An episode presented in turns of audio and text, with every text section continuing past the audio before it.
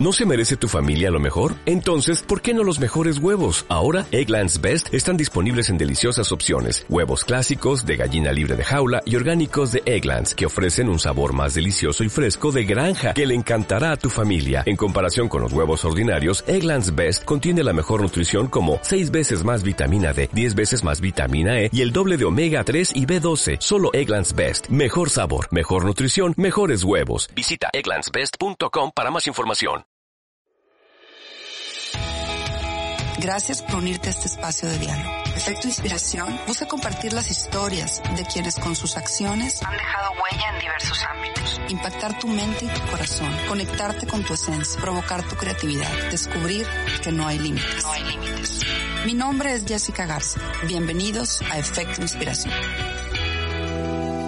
Bienvenidos a Efecto Inspiración. Gracias por acompañarme. Este programa que estoy haciendo para la Universidad Metropolitana de Monterrey es muy especial para mí y déjenme les cuento un poco el porqué. Conozco desde hace muchos años a la UMM y sé muy bien que es una universidad con un rostro humano y social único. Hablar de la Universidad Metropolitana de Monterrey es hablar de lucha, de tenacidad, de esfuerzo, de constancia.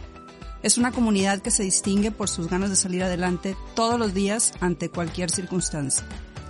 Lo que hoy se vive con esta pandemia que corona nuestro mundo ha sacado la verdadera esencia no solo de las personas, sino también de las instituciones. Se ha puesto a prueba la creatividad, la capacidad de respuesta y la unión, entendiendo esto como la columna vertebral para salir adelante en las crisis. Por todo esto es que me llena de orgullo hacer este episodio y me emociona tener en cabina a quien representa este, esta institución tan única y tan llena de energía que transforma vidas a través de la educación. Me refiero a su rector, el licenciado Héctor Sepúlveda Prieto. Héctor, bienvenido a Efecto Inspiración. Muchas gracias. Aquí estamos. Jessica, a tus órdenes. Estoy súper emocionada de tenerte, Héctor, porque ya ahorita platicábamos en, o platicaba yo en este contexto que daba, que la Universidad Metropolitana de Monterrey tiene un espíritu fuerte de lucha. Y hoy ese espíritu se ha puesto a prueba de manera importante. Me gustaría preguntarte, tú como líder de esta institución, ¿cómo has visto el navegar de la UMM en esta situación? Pues mira, Jessica, son emociones encontradas. Una de ellas es una situación que nos afecta a todos, atípica 100%. Nunca la habíamos vivido. Creo que va a ser histórico esta situación y obviamente para la institución también. Entonces, eh, me refiero a emociones encontradas que porque, por un lado, una afectación fuerte en nuestro sistema educativo, en eh, nuestra actividad académica, una afectación fuerte en nuestros alumnos, en su economía, en su riesgo diario y continuo por no contagiarse, pero a la vez un darte cuenta de que estás hecho, como tú lo dijiste ahorita, un darte cuenta que la fuerza que puede tener una comunidad, la, el cariño que yo siempre al final vengo cayendo en ello, que esto es cariño.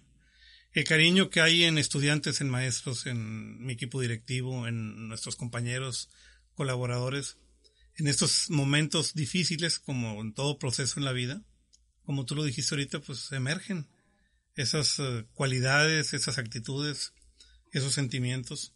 Y hoy esa sensación la tengo todos los días. Es por un lado la preocupación de todos, de que tenemos que salir de esto y salir bien pero por otra parte muy orgulloso de cómo enfrentó la Metropolitana de Monterrey, particularmente toda su comunidad. me refiero a todos los que participamos de un lado o de otro del escritorio, ante una situación pues no planeada, eh, imprevista y donde suena raro lo que te voy a decir, pero, pero respondiendo con éxito, en forma favorable. Y eso es para mí un motivo de gran orgullo. Ahorita que hablas precisamente de, cómo enfrentó la comunidad este reto, han tenido que migrar sus procesos tanto educativos como los procesos administrativos de manera de ser presenciales a virtuales. ¿Cómo ha sido ese proceso, Héctor, en la universidad? ¿Cómo, cómo lo han hecho? ¿Cómo has visto tú esa situación? Nos decías ahorita que lo han hecho de manera exitosa. Cuéntanos un poquito cómo ha sido todo ese, ese camino. Esto tiene que ver un poquito con contexto y con historia, porque eh, la universidad hace muchos años, pues era una universidad artesanal 100%, todos sus procesos eran manuales y hoy, hoy ya no es así. Pero por alguna razón, eh, yo siempre he dicho que tenemos un ángel muy grandote. Eh, pareciera ser que nos fuimos preparando para esto sin saberlo, ¿no? En principio, obviamente, la, la, la visión no era cómo enfrentar una pandemia, sino era cómo darle más flexibilidad a los estudiantes para que pudieran migrar de una modalidad a otra sin ningún problema. Y sobre esa visión tenemos un par de años trabajando.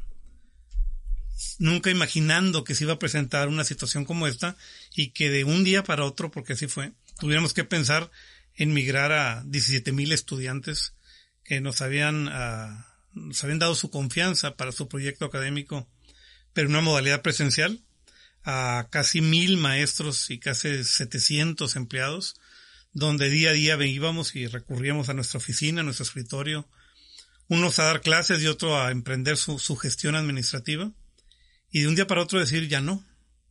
Eh, curiosamente iba a parecer esto comercial, pero te prometo que no lo es, tú lo sabes. Pues si no fuimos la primera, por no ser así muy vanidoso, no fuimos la segunda universidad que emigró más rápido. Y eso para mí es un motivo de orgullo porque no es solamente contar con una plataforma que la tenemos, sino tiene que ver mucho con actitud, tiene que ver mucho con reto, tiene que ver mucho con, con un sentimiento de unidad, que creo que aquí fue lo que, lo que podemos rescatar de esta situación. Entonces me junté con mi equipo directivo, les dije, te estoy hablando de principios de marzo, a lo mejor por allá, no tengo la fecha exacta. Pero eh, la conversación en esa junta fue, ahí viene, ¿no? Está pasando en Europa, empezó en Asia, los especialistas dicen que viene a México, Nuevo León es una capital muy importante dentro del país por su actividad económica, por el volumen de gente que aquí cohabitamos. Y la conclusión fue ahí viene, ¿qué vamos a hacer? Entonces nos empezamos a preparar, eh, básicamente en forma conceptual, porque esto no lo puedes ah, eh, hacer pruebas, no puedes pilotearlo, es todo o nada, ¿no? Es una comunidad muy grande. Entonces llegó el día donde dijimos, eh, los estudiantes se van, no podemos ponerlos en riesgo. Y se fueron y al día siguiente me reuní con mi equipo y dijeron, ¿está saliendo todo bien? Dijimos, bueno, esto va a seguir, seguramente los empleados también tendrán que irse. Y nos fuimos adelantando. Yo te diría que, no quiero mentirte, pero a lo mejor una semana o 15 días antes de que las autoridades uh, definían un criterio de resguardo, nosotros ya lo habíamos hecho. Entonces, para cuando la Secretaría de Salud dijo hay que resguardarse en su casa, nuestro equipo ya estaba resguardado. Nuestros, estudiantes estaban en su casa, los maestros impartiendo clase, y fue casi natural ese proceso donde todo el mundo entendíamos la situación, pero todo el mundo tuvo que hacer una transformación de su gestión, tanto recibiendo el servicio como dándolo, este, de forma inmediata. Entonces, eso fue lo que sucedió. Eh, de un día para otro de tener edificios llenos, aulas llenas, eh, tú lo has visto, una dinámica uh, muy fuerte de ir y venir de gente, de entrar y salir, de convivir, de reír, de, correr, de llegar tarde, de llegar temprano, de salir, pues de repente, de repente nadie, de repente eh, vacío todo, pero la actividad académica viva. Y eso es un fenómeno también que, pues que yo lo voy a guardar toda mi vida, ¿no? Como eh, yo sigo yendo a la universidad, ahí, perdón, a lo mejor coscorrón, pero voy un rato en la mañana todos los días. Y verla sola, pero saber que sigue funcionando, es una sensación, pues creo que nunca voy a olvidar. Héctor, y ahorita te oigo, te escucho, te veo, te conozco. Y veo cómo hablas como con mucha gratitud de este equipo, como con mucho orgullo, y hablas principalmente como de tres públicos importantes. Ahorita mencionabas los alumnos, mencionabas a los maestros y mencionabas a tu equipo administrativo, directores eh, administrativos, toda la gente que, que labora en la universidad. ¿Cómo me voy a ir por uno por uno? Empezando por tu equipo administrativo y hablando y escuchándote como te escucho con, con esa emoción y con esa gratitud. ¿Cómo siente el rector ese resultado? ¿Cómo se siente el rector con ellos? ¿Y qué les dirías si los tuvieras a cada uno enfrente? ¿Qué, qué sería lo que saldría de ti para ellos como en forma de reconocimiento? Y mira, se me pone la piel de gallina por, por, esa, por esa labor que hicieron en tiempo récord que ya mencionas, por esa unión que te mostraron, por estar ahí al pie del cañón. ¿Qué les dirías si los tuvieras aquí? Para, para conocer la universidad hay que estar adentro. eh, tú lo sabes. Eh, a veces uno ve las instituciones, las ves por fuera y, ves lo que ves en todas, ¿no? Para conocer realmente a una persona hay que adentrarse en sus corazón, en sus sentimientos. Igual ocurre en las instituciones, ¿no? Entonces la, la universidad tiene un espíritu, tiene, tiene un corazón. Y ese corazón es tu gente, es eh, la gente que la opera todos los días. Entonces, eh, pues es gracias. Yo creo que si algo tendría yo que decir es gracias. Es, eh, yo creo que recoger entre todos lo que entre todos sembramos. Yo ah, empecé a mandar eh, WhatsApp a mi equipo de, para ver cómo íbamos, qué teníamos que hacer. Y terminaba siempre diciéndoles la UMM, o sea, la Metropolitana de Monterrey, nos necesita eficientes, sanos y coordinados. Y creo que lo logramos. Hoy toco madera, que se oiga, pero no tengo a nadie cercano a, de mis colaboradores que, que tenga o que esté afectado por esta, por este virus. Creo que en la parte de sanos tenemos palomitas hasta hoy. Creo que en la parte de coordinados no podría haber yo esperado un mejor capítulo, eh, que tiene que ver más, como siempre yo lo he dicho, con las ganas, con el esfuerzo, que con los medios con los que podríamos utilizar, ¿no? Que son buenos, pero creo que se potencializaron con la actitud, con la energía, con el corazón de la gente. Y finalmente coordinados. Creo que la comunicación entre nosotros este, fue, es y deberá ser fundamental para salir de ello. Eh, yo sigo viéndolo, sé que son términos que a veces es difícil compartir porque se pueden malentender, pero cariño, amor, creo que el, el, como decíamos al principio, estas situaciones sacan la verdadera esencia de las personas y los verdaderos sentimientos y no hay duda que, que en la metropolitana el sentimiento es de traer la camiseta sumamente puesta, de tener una convicción enorme por lo que se hace.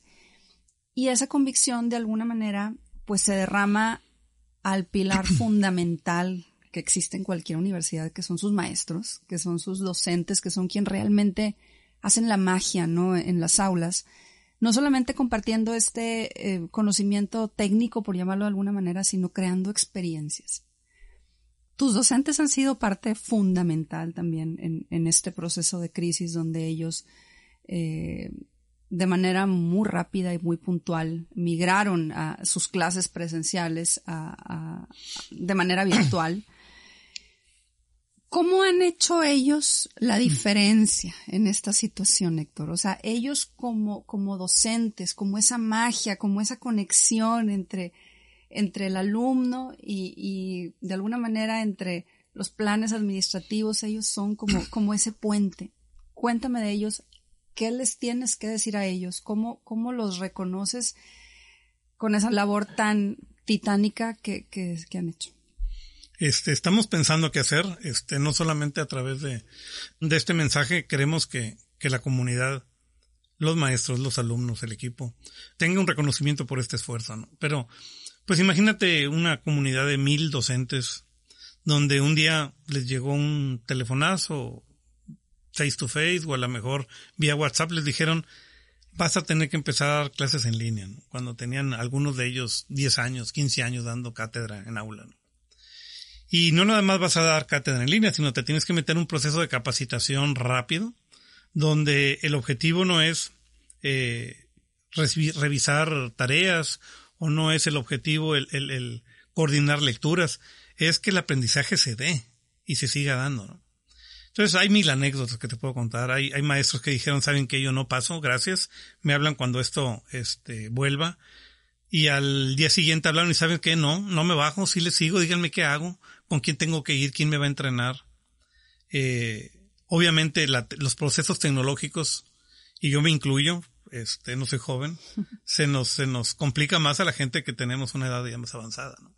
Y eh, en, en, la parte académica tenemos un eh, segmento de maestros donde capitalizamos su experiencia y que por lo mismo tienen años de, de, de horas de vuelo, ¿no? Entonces, el migrar a una, a una modalidad que, que nunca la han hecho, que nunca la habían que nunca la habían vivido, pues es un reto inmenso para cada quien. Y luego poder escuchar ellos de parte de sus alumnos decir, wow, maestro, este, ahora resulta que pareciera ser más enriquecedora la clase que está dando en línea que la que daba en el aula, porque naturalmente el maestro se, se, se concentró en no perder la calidad de su cátedra y bueno, empezaron a utilizar recursos muy creativos para que el proceso no de enseñanza, de aprendizaje se diera. Entonces, el que, el que hoy recibamos de parte de, de la gente más importante que sí es de la universidad, que son sus alumnos, un reconocimiento a sus maestros, eh, pues otra vez, yo sé que es una palabra muy desgastada, pero no, encuentro, no encuentro otra que no sea gracias. Gracias por ellos, por los alumnos, que es todo un capítulo, ¿no? Gracias por nosotros como institución. Y digo que es eh, otro capítulo porque la mayoría de mis alumnos eh, con mucho esfuerzo estudian y pagan sus estudios. Y nada más están jugando su futuro, nada más están jugando esa apuesta por tener una movilidad económica, por poder llevar a su familia actual o futura, este, un modus vivendi diferente y, que le siguen apostando la educación para lograr esto. Entonces, cuando, cuando encuentras tú que esa expectativa está cubierta ante una situación tan complicada como la que estamos viviendo, pues a quien la hace posible, solamente le puedes decir gracias, ¿no? Estás cumpliendo no solo con un propósito académico, sino con un proyecto de vida. Y ahí es donde esto toma una dimensión enorme, ¿no? Donde ya no es el, pensar en tu materia o pensar en, en el conocimiento o la habilidad que quieres desarrollar, sino cómo vas a impactar en el proyecto de vida de uno o de una familia completa. Entonces de ahí, pues faltan palabras, faltan adjetivos para decirle a esa gente que yo digo siempre que es la hora de la verdad cuando el maestro se para frente al alumno. Yo no me paro frente a los alumnos, mis directivos tampoco. El maestro se para frente al alumno y el maestro es quien logra que, ese espíritu se haga realidad, que ese objetivo o esa meta se logre y que finalmente ese impacto eh, sea posible en miles de estudiantes que nos confían su, su proceso de, de vida a través de la educación. Si algo me encanta de, de ti como líder de, de, la Universidad Metropolitana, al ser parte de ella, me llena de orgullo decirlo, es cómo se habla de proyectos de vida. Tú usaste esa palabra, no se habla de números, no se habla de matrículas, se hablan de proyectos de vida y precisamente quiero pasar a esos proyectos de vida. Y mi siguiente pregunta va por ahí. Sabemos, y tú ahorita lo dijiste, que los alumnos son la razón de ser de cualquier universidad y obviamente de la Universidad Metropolitana, ¿no? El ADN de, la universidad se basa en inspirarlos, empoderarlos y transformarlos a través de sus diferentes programas para lograr una movilidad social importante en sus vidas. Ese es así como el, motor de, de la UMM. Yo quiero saber qué mueve a la universidad, cómo se puede tangibilizar cada uno de esos proyectos de vida para, no, para que el COVID-19 no detenga este proceso. ¿Y qué has visto tú en tus alumnos, en la razón de ser de, de, de la Universidad Metropolitana, sobre cómo ellos han enfrentado este reto? Yo, yo soy así como un sándwich, ¿no? Muy afortunado, por cierto. Porque por un lado tengo mi consejo, ingeniero Romo, que es el dueño de la universidad, quien me dice, dale para adelante, no te detengan, este, tenemos que salir adelante, tenemos una gran responsabilidad frente a nosotros. Y por otro lado, un alumno que, que confía su esfuerzo, su dinero, su, su, su, tiempo, su trabajo en nosotros. Entonces se vuelve este una, una gran responsabilidad. Ante ello, de repente viene una situación uh, no prevista como es esta, este coronavirus, esta pandemia. Y yo me hice uno, hace unos días una reflexión y por ahí la comenté con, con, en un video que por ahí alguien me hizo el favor de, de hacer mismo de la, de la propia universidad, ¿no? Y yo le decía, esto va a ser recordado por muchos años, ¿no?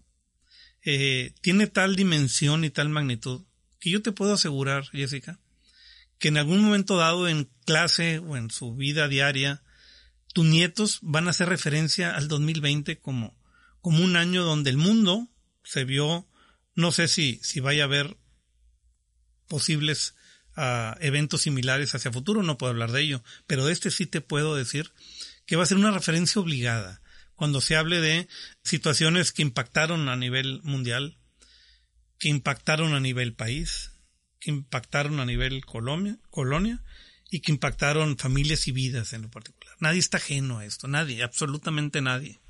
De ahí que a veces nos es difícil de mencionar lo que estamos viviendo, pero no hay un ser vivo que no esté impactado por esto, ¿no? La reflexión es, ¿cómo lo vamos a contar? Eh, para mí la reflexión es, ¿es un momento triste para la humanidad? ¿O es un momento de reflexión y, éxito? Si eso lo llevo a, a, la familia, a la persona, no cambian las variables. Entonces, la, la reflexión es, ¿qué van a contar mis nietos de mí y, de esta vivencia tan, tan importante como persona, como miembro de una familia, como profesionista o como responsable de una institución educativa? La ventaja es que todavía no se acaba esta, esta historia, ¿no?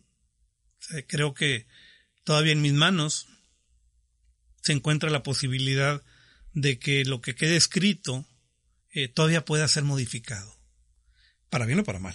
Esa es una gran responsabilidad. Eh, creo que hoy, si hablamos de la Metropolitana de Monterrey, te diría que, te diría que sus páginas, eh, si las leemos, enfrentando esta, esta situación, son páginas de esperanza, son páginas de, de vida, son páginas de esfuerzo, de sacrificio, pero de, de ánimo, de empatía, de, de reinventarse, de asociarse. Y, y mi trabajo, y creo que el trabajo de cada uno de los que conformamos la Metropolitana de Monterrey, será no perder esa tendencia que llevamos en este escrito, ¿no? Virtual, es hipotético, pero que la estamos escribiendo cada hora y cada día, ¿no? Entonces esa reflexión yo la haría para mi familia, para mi relación con, con mi familia. Yo esa reflexión la diría a mis alumnos para con sus, los suyos, para mis maestros, para mis directores, es decir, ¿qué se va a decir de mí cuando pase esto? ¿Qué va a pasar? Eso no tengo duda tampoco. Tiene un principio y tiene un fin. ¿Cómo se va a contar? Pues depende de ti, de mí y de todos los que aquí cohabitamos. Entonces, mi, mi, mi reflexión es esa, es decir, hoy estamos no terminando, estamos prácticamente llegando al núcleo del, de la situación complicada que estamos viviendo. No hemos llegado. Quien piensa que esto va de salida hasta tiene un error. Y yo le invitaría a que checara con las autoridades de salud y vieran que que está empezando la fase más importante para México. Otros países ya han avanzado, aquí vamos llegando a ella. Pues yo diría, eh, tomemos el lápiz y, la pluma y la hoja y pongamos lo que querremos, querramos que, quede escrito, ¿no? Eh, insisto, tanto en la parte familiar como en la parte profesional o académica, eh, tenemos esa capacidad ahorita de poderlo hacer. Y creo que eh, lo que llevamos escrito hoy debe de ser un... deben de ser páginas que nos deben de provocar gran orgullo. A todos. El alumno por, por, por, por aceptar también este reto y cambiar su forma de aprender y entender que es una situación que tenía que enfrentar. El alumno por, por intentar no interrumpir ese proyecto de vida, ese proyecto educativo el alumno y su familia por enfrentar sin duda un impacto económico que ya lo tienen o que lo van a tener, porque nadie se va a salvar de eso, y cómo lo van a enfrentar y cómo van a salir adelante priorizando esos proyectos que son esenciales en su vida. Y nosotros como institución igual, eh, el decir que se va a hablar de la metropolitana de Monterrey cuando esto pase. Entonces, eh, hoy estamos, eh, creo que muy afinados en ese espíritu de decir, esto tiene que ser una historia de éxito. Fuerte, sí, que nos sacudió, sí, pero finalmente está en nuestras manos y en nuestra voluntad que sea una historia de éxito que puede permear a nuestra vida personal, eh, tanto alumnos como maestros, como tu servidor, como todos. Creo que de ahí puede desprenderse una experiencia y un aprendizaje personal de cómo, cuando viene una situación complicada, pues si te hermanas, si tienes claro el objetivo, si tu corazón está puesto ahí eh, para que lo tome el que lo necesite, pues creo que la posibilidad de salir adelante no tendría por qué no darse. Para ti, Héctor, Como líder de la Universidad Metropolitana de Monterrey, como rector, como el representante de toda esta comunidad de, que, se identifica por, su lucha, por, por su esfuerzo, por su constancia, por su empatía. ¿Qué ha sido lo más complicado? ¿Cuál es el reto para ti como rector que ha sido como el, el, pues el más difícil que has enfrentado ahorita en, en, esta situación de pandemia? Este, hay una frase, una palabra que soy muy criticado por repetirla muchas veces. Pero bueno, pues quien me conoce sabe que así soy y así hablo. Y así le digo a los alumnos, lo saben. Quien, si alguien va a escuchar esto y estudió en la metropolitana, no va a ser novedad. Pero yo siempre empiezo y acabo cuando hablo con ellos diciéndoles no se rajen. Yo le diría a, al mundo, al país, a, nuestra ciudad, a mis maestros, a mis alumnos, no nos rajemos. Además no tenemos opción. O sea, tenemos que salir adelante por ti, por mí, por tus hijos, los míos, por los hijos de los maestros, por sus alumnos, por la familia de los alumnos. No hay opción. Y creo que la, la manera de enfrentar esto es, eh, como me dijo el ingeniero Romo, pues no hay, no hay chance de darle para atrás. Tienes que caminar hacia adelante. Claro, no es fácil. Nos vamos y nos estamos enfrentando y seguramente nos vamos a enfrentar a obstáculos importantes. Pero, pues yo creo que ni la primera ni la última. Va a depender otra vez de cómo lo enfrentemos y, y cuál sea la meta que queremos lograr. Creo, ojalá y me equivoque, pero creo que la, la, pandemia pudiera dividirse en un aspecto de salud, pero también un aspecto social, emocional, económico que vamos a tener que enfrentar y que, bueno, como sociedad no lo hemos vivido en esa dimensión. Creo que la fortaleza, el espíritu de, de salir adelante, el tener eh, metas altas, eh, es donde nos vamos a tener que agarrar todos para poder ah, enfrentar esto que viene, que va a ser un, un contexto que no, digo, alguna gente lo ha vivido, pero nunca lo hemos vivido como sociedad completa, ¿no? ¿Qué me da fuerza? Que, mis alumnos no son nuevos en esto. La mayoría de ellos eh, no la tiene fácil. Eh, la mayoría de ellos viven ah, y salen adelante con mucho esfuerzo. Entonces la posibilidad que yo veo en ellos de que puedan enfrentar con éxito una situación como la que estamos viviendo, eh, yo la veo muy alta, yo no le temo a ellos. Yo pido nada más que, que quien maneja los destinos económicos y sociales de este país, eh, pues les den las herramientas para que, para que puedan salir adelante. El dicho popular es, no me des, nomás ponme cerquita donde hay, ¿no? Eh, tú lo sabes, la gente nuestra es luchona la gente nuestra no se rinde, la gente nuestra llora, pero se levanta. Tienen una gran ilusión por provocarse desarrollo, por provocarse progreso. Entonces yo creo que, que la pandemia no los va a detener.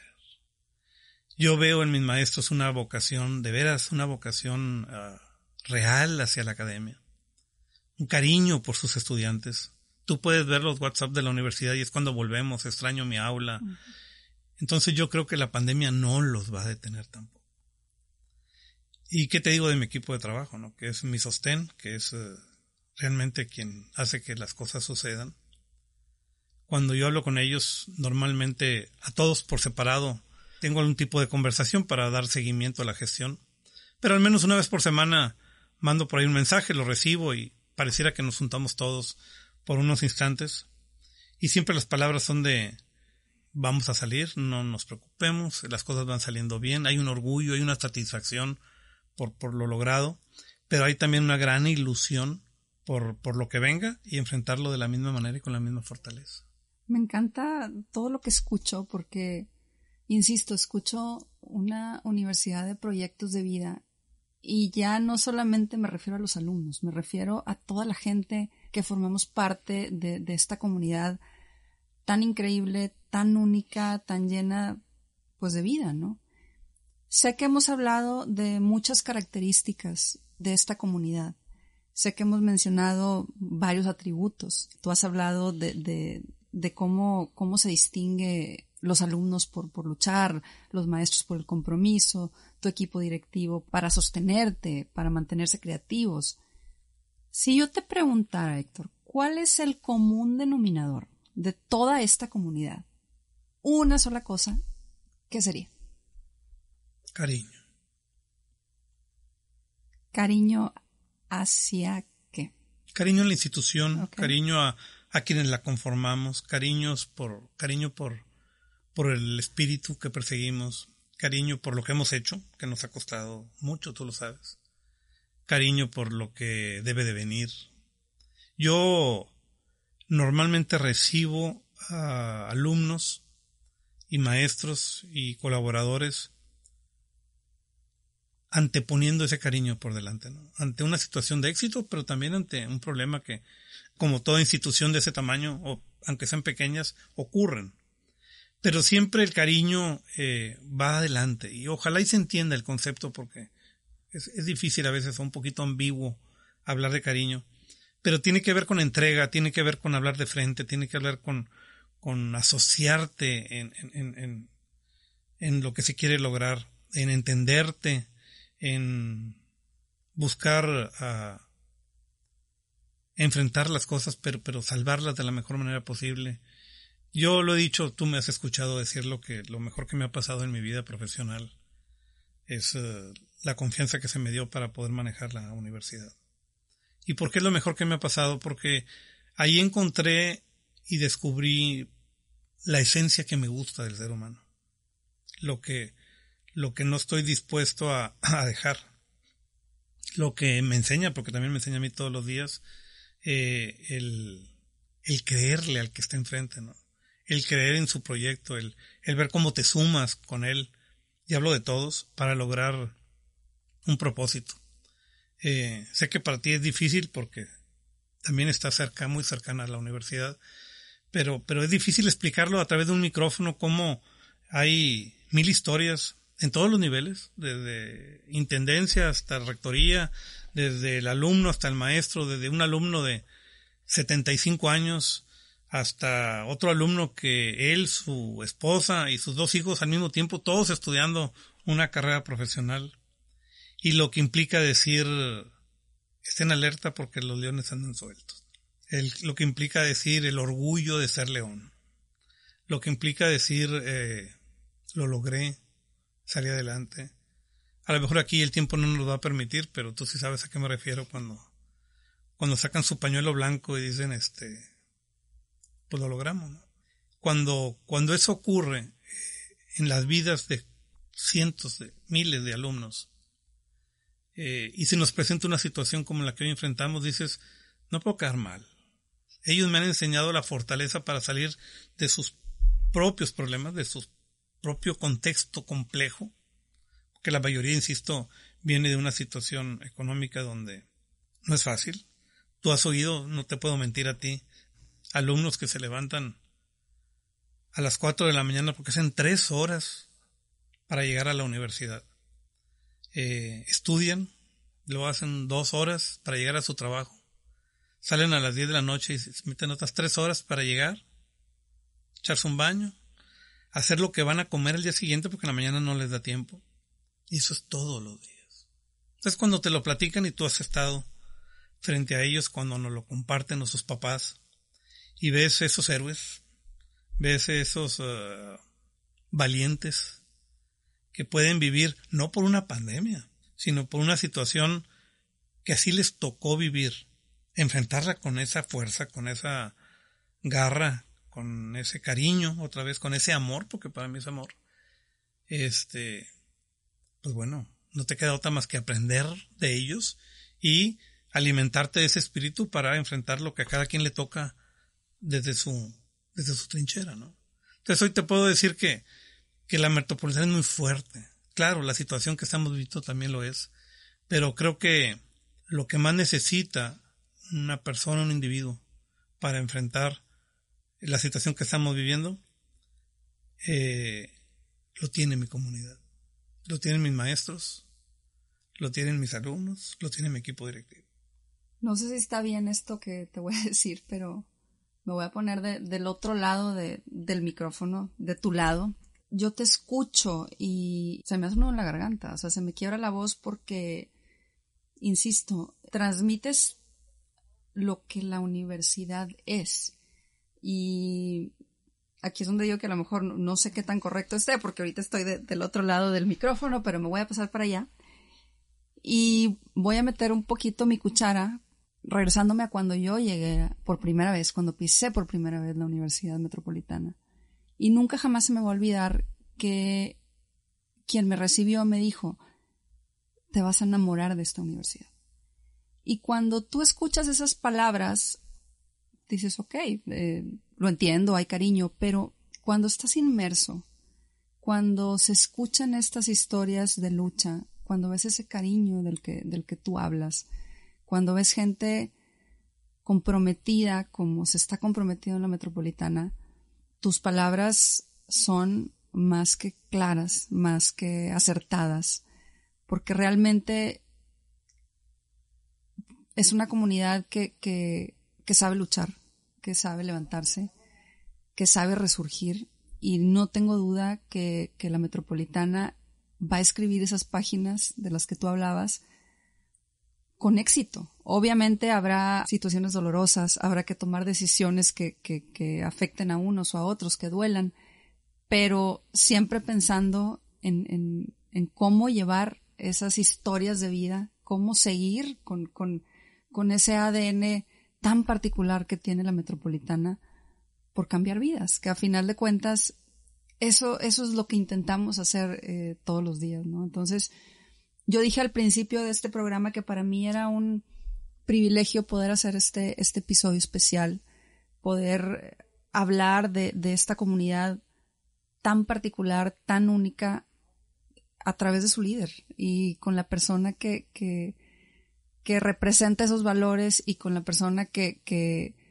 pues que da la cara, ¿no? Que, que es quien trae el, el timón. Sabemos que, que, hay mucha gente en, tu equipo, que hay muchos alumnos, que, que hay muchos maestros, pero también estoy segura que, que el barco está en excelentes manos, contigo al frente. Entonces, agradecerte, Héctor. Eh, antes de irnos, yo siempre le pido a todos mis invitados que me den la primer palabra que venga a su mente cuando yo les dé una serie de palabras. Entonces, ¿estás listo? Va. Educación. Fórmula correcta. Unión. Cariño.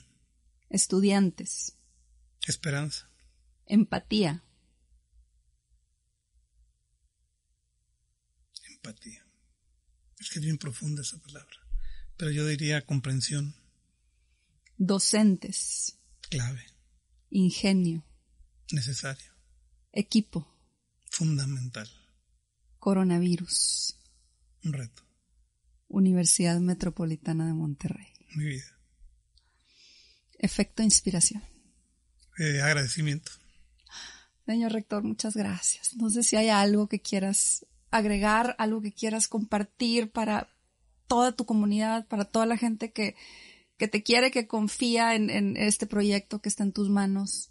Algo que les quieras decir. Pues bueno, que no está en mis manos, que está en manos de todos, que, bueno, me toca a mí de alguna forma estar al frente de la institución, pero eso no implica que, que yo ah, deba de, de conducirla solo. Creo que la debemos de conducir todos. Creo que eso nos hace también diferentes. Creo que en los diferentes procesos que vive la universidad, eh, esta parte de comunidad, esta parte de poder participar, de levantar la mano, de, de estar de acuerdo, no estar de acuerdo, pero que finalmente eh, el, camino al que debemos, el camino que debemos de recorrer, lo tengamos todos claro, creo que ese es eh, fundamental para ser quienes somos, ¿no? Ah, obviamente hay muchísimo camino por recorrer en todos los aspectos, administrativos, académicos, tecnológicos, todos. Esto no se acaba nunca. Eh, vendrán otros y seguramente habrá quien lo haga mejor o lo haga diferente. Así es la vida, ¿no? Creo que lo que vale la pena reflexionar y dimensionar y trabajar en ello es en esta parte que me toca, ¿qué dejo? ¿Qué hago? ¿Qué hice? ¿Qué voy a hacer? Entonces creo que en la vida personal de los alumnos, en la vida y responsabilidad de nuestros maestros, en el cumplimiento de la gestión de mis directores y en el en la gestión que hace también el rector, no deberá de perder de vista que hoy nos toca ah, ser parte fundamental para que podamos, ah, no solamente ante la pandemia, sino podamos cumplir y asociarnos con los sueños de miles que nos confían estos proyectos de vida. Muchas gracias, Héctor. De verdad, a ti por inspirarnos con tus palabras, por tomarte el tiempo de hablarle a tu comunidad, por tomarte el tiempo de que la Universidad Metropolitana sea tu vida, como lo dijiste ahorita que, que te di la palabra. Y a toda la comunidad UMM, no nos rajemos, como nos dijo ahorita nuestro rector. Mantengámonos en esa lucha, mantengámonos de pie, firmes, unidos y saldremos juntos y saldremos más fuertes. Muchísimas gracias por acompañarnos. Muchas gracias, Jessica. Y gracias a todos los que nos han escuchado, a todos los que nos están escuchando en este momento. Esto fue Efecto Inspiración. Te invito a que seas parte de la comunidad Efecto Inspiración. Sígueme en redes sociales como Efecto Inspiración en Instagram y Facebook. Nos vemos por ahí.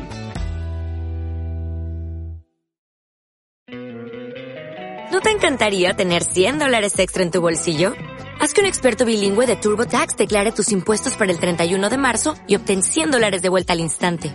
Porque no importa cuáles hayan sido tus logros del año pasado, TurboTax hace que cuenten. Obtén 100 dólares de vuelta y tus impuestos con 100% de precisión. Solo con Intuit TurboTax. Debes declarar para el 31 de marzo. Crédito solo aplicable al costo de la presentación federal con TurboTax Full Service. Oferta sujeta a cambios o cancelación en cualquier momento.